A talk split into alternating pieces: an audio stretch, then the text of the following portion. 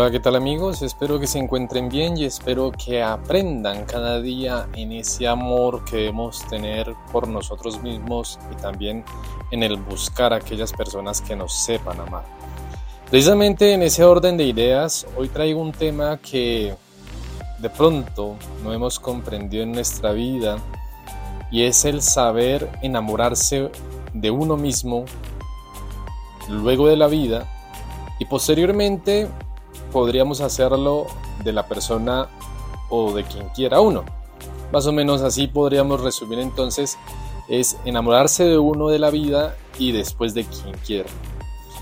En este orden de ideas podríamos decir que nos hicieron creer un mito, podríamos decir así, del gran amor que sucede una vez, generalmente antes de los 30, y nos contaron que el amor no es accionado ni llega en un momento determinado. En este orden de ideas se convierte básicamente en algo que es desconocido para muchos de nosotros, podríamos decir casi todos. El amor llega a cada cual de una manera distinta. Y esto va en consonancia a lo que decíamos en los anteriores audios, ojalá los escuchen y reflexionemos sobre ello. Luego nuestra dinámica, como siempre, es una canción para tener como reflexión y como referente en este camino de encuentro con nosotros mismos. Y hoy quiero traer una canción de One Republic que me parece muy muy acertada en lo que venimos diciendo. Dice allí, voy a leer dos de los párrafos que se logran traducir, necesitamos otra historia, dice, algo para bajarme, algo de mi pecho, mi vida se vuelve como aburrida, necesito algo que pueda confesar hasta que mis mangas estén manchadas de rojo de toda la verdad que he dicho.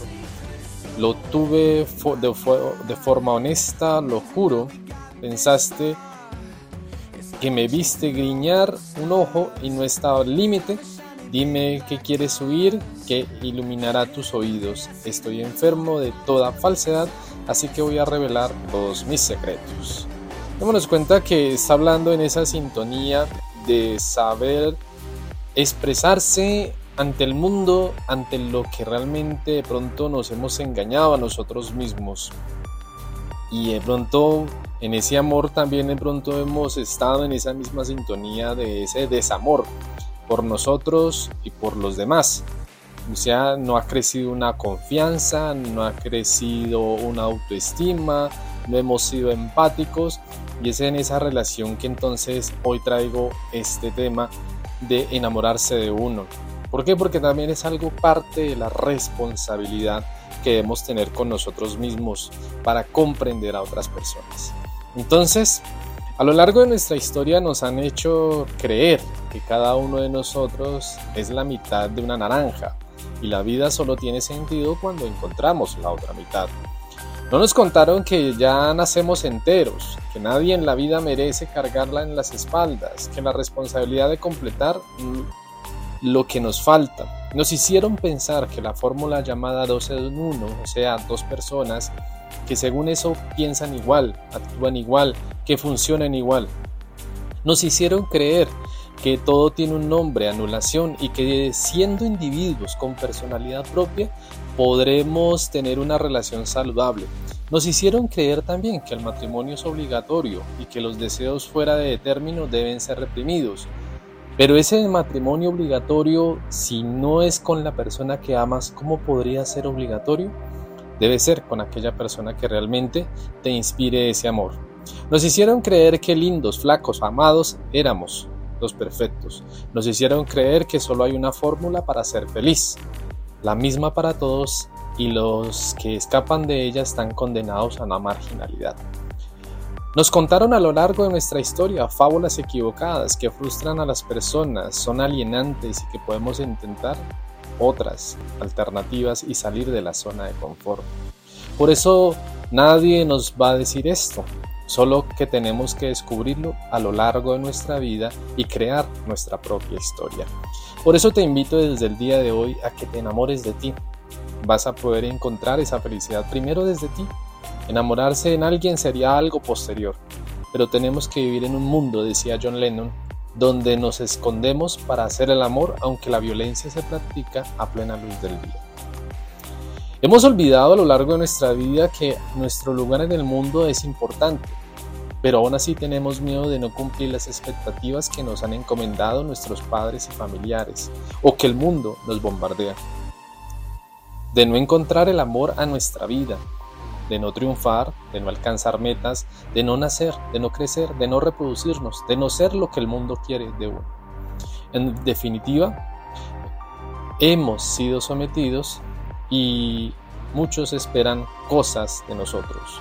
Hemos llegado al punto que no sabemos respetarnos ni en el trabajo. Hacemos horas extras y hacemos cosas porque necesitamos, porque desconocemos cómo es ser un mundo maravilloso y nos volvemos unas máquinas que solo trabajamos para producir. Entonces, te hago la pregunta, ¿Has podido vivir sin ti? ¿Has podido decirte en algún momento te quiero, te amo? ¿Fortaleces tu amor cada día que te levantas y te miras al espejo? Te quiero recordar que sin ti no puedes hacer nada.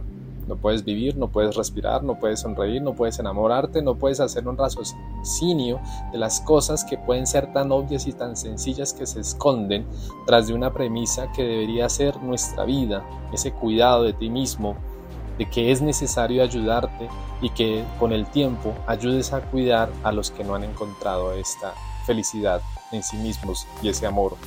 Es decir, que hoy día seguimos y conseguimos poco o nada entregando nuestra vida, nuestra salud, nuestra felicidad, nuestro coraje, nuestro día a día y que los demás sean felices. Ahora bien, eso no significa que debamos despreocuparnos de los demás, sino por el contrario, es como llegar a alcanzar ese equilibrio sin olvidarnos de la importancia de fomentar nuestro propio crecimiento personal. Pero no olvidemos que también parte de nuestra historia.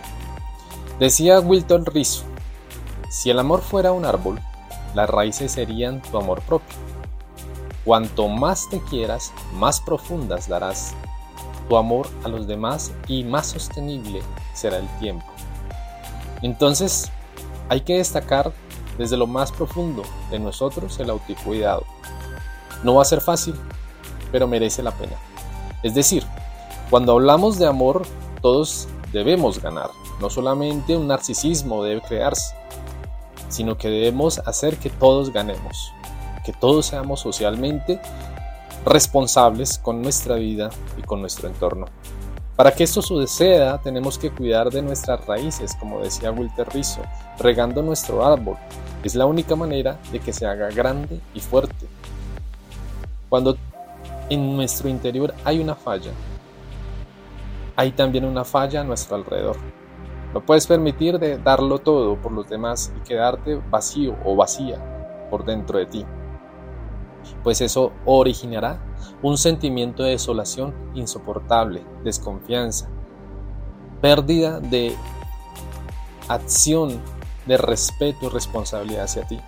Por eso te invito hoy, ya para concluir, enamórate de ti, cuídate, cultívate, ama la vida para lograr amar la plenitud y sin apegos excesivos. O sea, que el objeto que debes cultivar es tu felicidad para lograr ser capaz de darla. Si minas tu árbol y cuidas tus raíces cada día, sus frutos crecerán sanos y llenos de energía y ayudarán a otros a encontrar la salida. Cuídense y nos vemos a la próxima.